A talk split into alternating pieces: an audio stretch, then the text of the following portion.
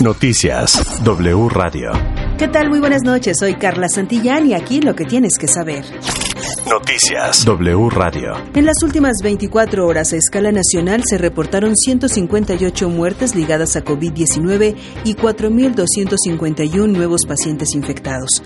Datos del gobierno federal revelan que se acumulan más de 5.640.000 casos confirmados y 322.277 personas han fallecido tras dar positivo al nuevo coronavirus.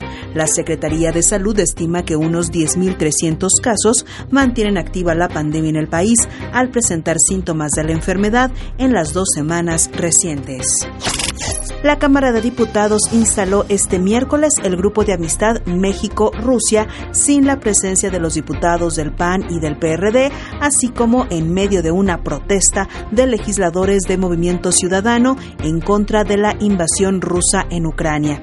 Durante el evento, el embajador ruso en nuestro país, Víctor Coronelli, denunció que su pueblo enfrenta una tremenda guerra mediática permanente y agradeció la postura de México de no sumarse a las sanciones económicas contra su país.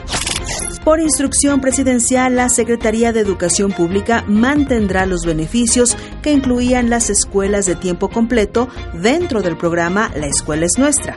La SEP informó que los apoyos de alimentación y horario ampliado se entregarán directamente a madres, padres, alumnas o alumnos de los centros de educación básica a fin de evitar la participación de intermediarios y prácticas irregulares.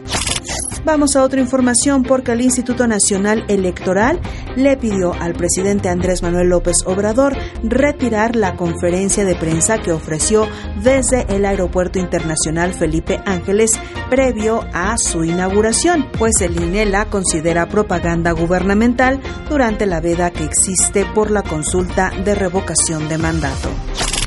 Y en asuntos de la Ciudad de México, toma precauciones porque este jueves y viernes se suspenderá el servicio de agua en varias colonias de las alcaldías Venustiano Carranza, Gustavo Amadero y Azcapotzalco, lo anterior debido a reparaciones en el acueducto de Catepec.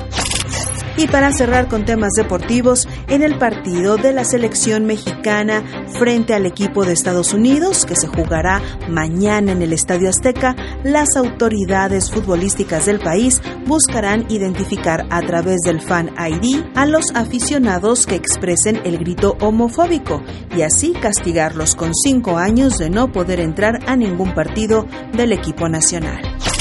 Noticias W Radio. Hasta aquí la información. Soy Carla Santillán y no olvides visitar wradio.com.mx. Toda la información en wradio.com.mx.